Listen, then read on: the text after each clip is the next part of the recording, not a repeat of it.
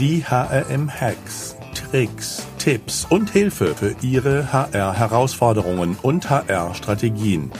Denn der Mensch ist der wichtigste Faktor für den Erfolg Ihres Unternehmens. Glück auf und herzlich willkommen zu den heutigen HRM-Hacks präsentiert von der Talent Pro, dem Expo Festival für Recruiting, Talent Management und Employer Branding, das am 6. und 7. Juli 2022 nach Corona-Pause wieder in München stattfinden wird.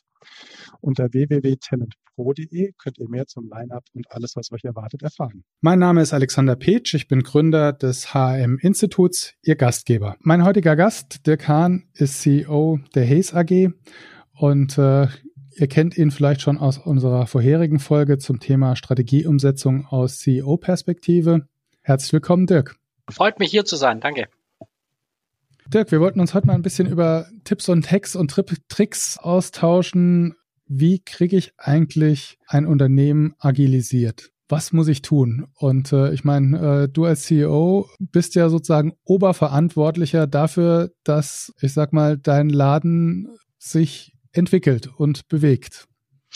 Ja, als erstes, ich muss natürlich die Mitarbeiter mitnehmen und ähm, gerade in den letzten zwölf Monaten war das natürlich schon, schon eine ganz spannende Geschichte, weil die Voraussetzungen durch dieses Covid natürlich alles jetzt nach einem eigentlich eine ganz andere war. Aber äh, was, was ich hatte auch so ein, zwei Aha-Erlebnisse, wo mir klar geworden ist, wir müssen grundlegend was ändern sage ich mal. Und, und äh, mein Beispiel ist immer, wir, wir machen zweimal jährlich eine Mitarbeiterbefragung und gerade als Covid dann kam, haben wir alle natürlich nach Hause geschickt. Wir haben viele andere Goodies noch. Also es ist ja kein Goodie, aber wir haben dann Notebooks bereitgestellt und alles, so dass das gut funktioniert hat. Wir haben auch natürlich geschaut, dass das Thema wie Kindkranktage und solche Geschichten haben wir haben wir ziemlich großzügig gehandelt und und äh, im Endeffekt habe ich gedacht, als dann die die nächste Befragung kam, äh, das wird doch sicher besser wie die Jahre davor und alles super. Aber im Endeffekt hat sich überhaupt nichts bewegt. Es war genau das gleiche Feedback wie die Jahre davor. Und dann habe ich mich wirklich hingesetzt äh, am Wochenende und habe dann die die, Analyse von diesen Ergebnissen wirklich mal im Detail angeschaut, habe mir frei, 6000 Freitextkommentare übers Wochenende angeschaut. Und dann danach ist mir vieles, vieles klar geworden, dass das, was wir machen im Endeffekt oder gemacht haben, eigentlich nur eine Fortschreibung der Vergangenheit war mit ein bisschen besser und aber eher die Mitarbeiter das so aufgenommen haben, das müssen sie jetzt machen. Keiner durfte ins Büro, also geht's. Und äh, klar, dass wir dann daheim arbeiten. Und ähm, da waren dann schon schon viele viele wichtige Erkenntnisse. Und da haben wir, das war für mich so der Starting Point, wo ich wirklich gesagt habe, okay, wir, wir sind viel mehr und ich bin auch viel mehr in die Diskussion mit mit vielen Mitarbeitern gegangen, einfach um um wirklich zuzuhören, zu sagen, was wollt ihr denn wirklich? Und nicht so wie in der Vergangenheit. Wir haben gesagt, ja, wir glauben zu wissen was die Mitarbeiter so benötigen. Und das haben wir dann, dann umgestellt und haben viel, viel mehr kommuniziert und vor allem viel, viel mehr zugehört. Und ich glaube, das ist die Grundlage der Agilisierung, dass du die, deine Mitarbeiter mitnimmst, zuhörst und äh, dann auch besser einschätzen können, was, was man jetzt als nächstes benötigt. Zuhören hört sich ja so einfach an. Ähm, und ich sag mal, du hast ja bestimmt auch vorher oder ihr habt ja auch vorher schon schon zugehört. Was ist denn äh, was ist denn die neue Qualität des Zuhörens? Ein äh, Feedback war im Endeffekt aus dieser ähm, Standardbefragung, die wir in der Vergangenheit war das immer so. Ähm, ihr setzt doch sowieso nicht um. Ihr fragt uns zwar, aber ihr setzt nicht um. Und das ist natürlich eine große Gefahr. Und wenn ihr mich gefragt hättet vor sechs, zwölf Monaten, natürlich haben wir umgesetzt. Aber wir haben eigentlich Dinge umgesetzt, die vielleicht von den Mitarbeitern gar nicht so hoch gerankt wurden, sondern die wir geglaubt haben als Unternehmensleitung, die sind jetzt wichtig und genau so haben die Mitarbeiter das gemeint äh, und setzen dann was um und dann kommt halt das Feedback, toll, dass er was umsetzt, aber das, wir wollten eigentlich was ganz anderes. Und äh, das ist schon mal ganz spannend und ich glaube, das hat sich definitiv geändert. Bei uns heißt jetzt wirklich zuhören, wirklich unvoreingenommen zu diskutieren, andere Perspektiven akzeptieren und wahrnehmen. Das heißt nicht, dass wir immer alles äh, jedem recht machen können. Das wird nicht gehen. Wir sind ein Wirtschaftsunternehmen, gar keine Frage. Aber ich habe schon das Gefühl, dass dieser Spirit hier bei uns im, sich komplett verändert hat, dass, dass jeder genau weiß, er kann seine Meinung sagen, wird gehört und kriegt dann aber auch ein Feedback, wenn, wenn, wenn wir Dinge nicht umsetzen. Ich glaube, das ist noch viel wichtiger. Feedback geben, wenn wir Dinge nicht umsetzen, aus welchem Grund wir die nicht umsetzen und warum wir sie anders machen. Also ich denke, das ist schon zumindest aus meiner Sicht ein gewaltiger Unterschied zu früher. Also Hack 1 würde ich zusammenfassen. Zuhören, und zwar wirklich zuhören, was die Bedürfnisse der Mitarbeiter sind. Und das Zweite, was ich so äh, raushöre, ist das Thema Kommunizieren. Viel mehr kommunizieren und vor allen Dingen in auch erklären. Auch ja durchaus. Absolut. Absolut. Wie schaffst du denn das Engagement äh, zu erhöhen? Also es gibt ja verschiedene, also es gibt natürlich verschiedene Formate. Ich würde natürlich am liebsten jeden Tag mit, mit jedem der 2500 Mitarbeiter von uns reden. Das geht natürlich nicht. Das muss natürlich schon, schon über die komplette Linie äh, äh, funktionieren. Und wir haben natürlich ein, viele Formate gemacht. Klar, ähm, habe regelmäßige Videos, wo ich Botschaften sende, aber das heißt ja nicht zuhören. Das sage ich ja nur das, was ich, was, was so gerade passiert. Aber ähm, ich, ich versuche in so viel wie möglich äh, Calls. Ich mache, wir machen immer so standardspezifische Themen, wo, wo ich dann praktisch immer mit 20 Leuten auf Mitarbeiterebene an einem Standort rede, dann mit, mit Führungskräften, verschiedene Hierarchiestufen. So beschäftige ich mich praktisch den ganzen Tag, bin ich ansprechbar und, und bin in Kontakt mit Mitarbeitern von spezifisch von einzelnen Standorten. Also das ist für mich ein ganz, ganz wichtiges Element. Also zweiseitig. Auf der einen Seite natürlich zu erfahren, was, was treibt die Menschen, was beschäftigt sie. Das gibt mir natürlich ein gutes Gefühl, ob wir mit unserer Strategie in die richtige Richtung laufen. Aber auf der anderen Seite, Seite kann ich natürlich auch so mit ein paar ähm, Vorurteilen oder ein paar Sachen vielleicht nochmal zurechtrücken. Und gerade jetzt in dem, in dem Zeitalter, der, wo es darum geht, Flexibilisierung, kriege ich tatsächlich ja immer wieder die Frage, ähm, Dirk, wir müssen doch sicher dann alle wieder zurück ins Büro, wenn Covid vorbei ist und so. Und da sage ich, nee, überhaupt nicht.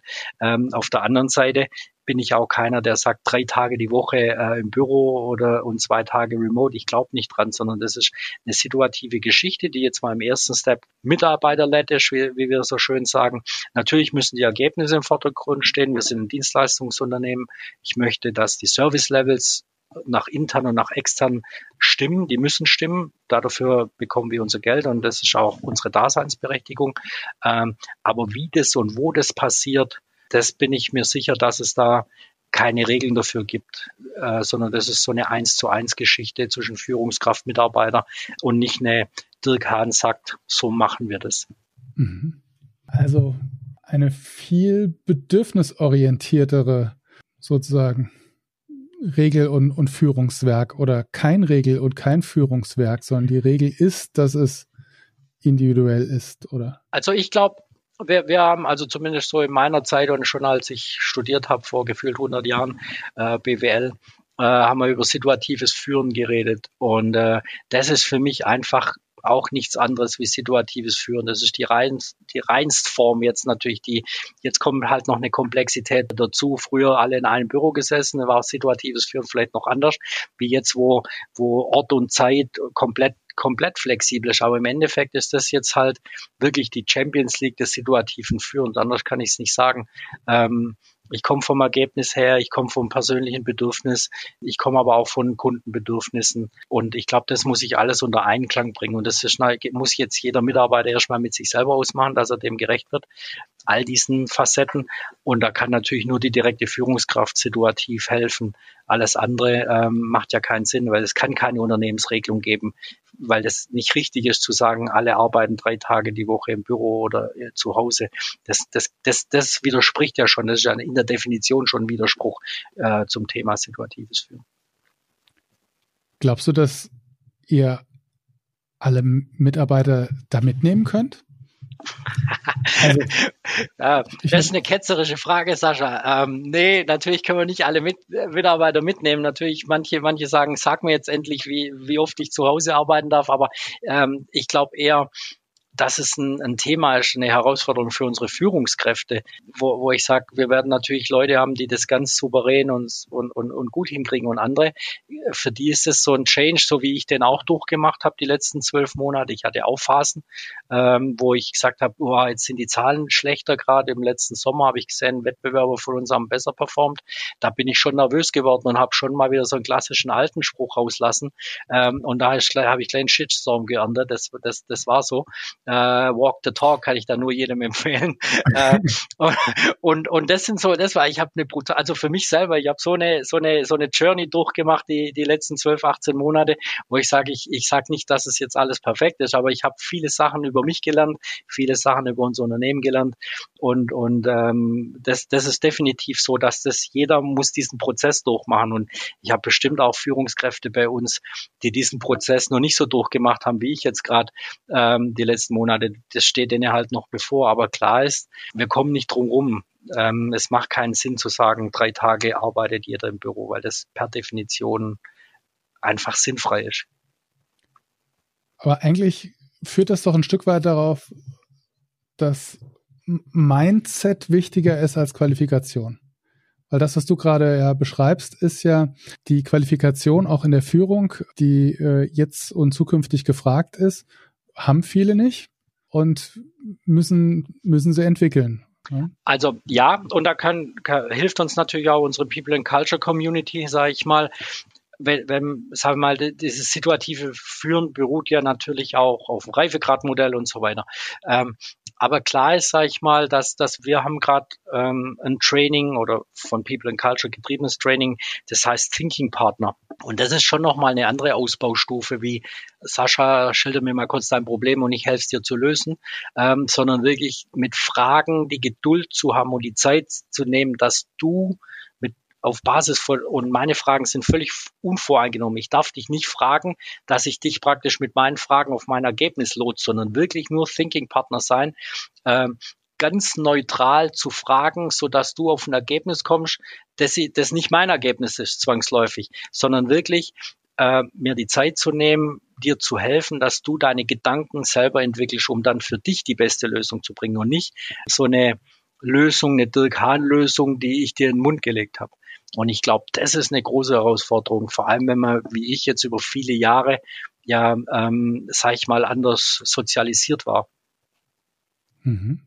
Also irre, was sich da alles äh, ja bei dir und bei euch so äh, verändert hat. Also ja, wir hatten in unserem Vorgespräch ein bisschen oder einer der Punkte in unserem Vorgespräch war das Thema Betroffene zu Beteiligten machen. Wie kriegst du das hin? Also, also ich glaube, das Entscheidende ist, A, authentisch zu sein. Ähm, das ist ganz wichtig und da habe ich ja auch so meine, meine Erfahrung gesammelt. Wie gesagt, wenn ich was anders lebe, was ich kommuniziere, das ist schon mal wichtig, diese Vorbildfunktion, auch wenn es eine abgedroschene äh, Phrase ist. Also das ist sicher mal, finde ich, die Grundlage für jede Führungskraft. Ähm, und dann aber natürlich viel zuhören und viel kommunizieren. Und ich glaube, wenn ich dieses Thinking Partner wirklich lebe, und ich glaube, also da bin ich am Anfang von der Journey, gebe ich ganz ehrlich zu, das ist eine große Herausforderung und äh, das, das wirklich so durchzuhalten, sich die Zeit zu nehmen, dauert halt auch länger, wie zu sagen, Sascha, das machen wir so und so. Ähm, aber trotzdem kommen halt viel bessere Ergebnisse raus. Und ich glaube, das ist so die Grundlage, zuhören und den Leuten helfen, auf ihre, ihre eigenen Lösungen zu entwickeln. Ich glaube, das ist so das Geheimnis, glaube ich. Ja, Dirk, Vielen Dank. Also ich glaube, ich fand es äh, sehr persönliche Einsichten äh, aus CEO-Sicht, was sozusagen Change und Veränderung ähm, bedeutet. Und ich glaube, da ist einiges dabei, ähm, ja, was man mitnehmen kann als Hack, vielleicht auch als Hack zum drauf rumkauen, sage ich mal, äh, und das nochmal äh, ein bisschen auf sich wirken lassen und drüber nachdenken, was davon für den anderen doch auch passen könnte. Schön, dass du dabei warst, Dirk. Ja, hat viel Spaß gemacht. Vielen Dank. So, und alle, die äh, nochmal eine Zusammenfassung unserer heutigen Folge gerne hätten mit den jeweiligen Tipps und Tricks nochmal auf den Punkt gebracht. Einfach bei hm.de der Kahn eingeben oder den Titel unserer heutigen Podcast-Folge und dann wird euch geholfen. Wir freuen uns über Feedback und ihr könnt uns schreiben oder über Social Media. Bleibt gesund und Glück auf und denkt dran, der Mensch ist der wichtigste Erfolgsfaktor für euer Unternehmen.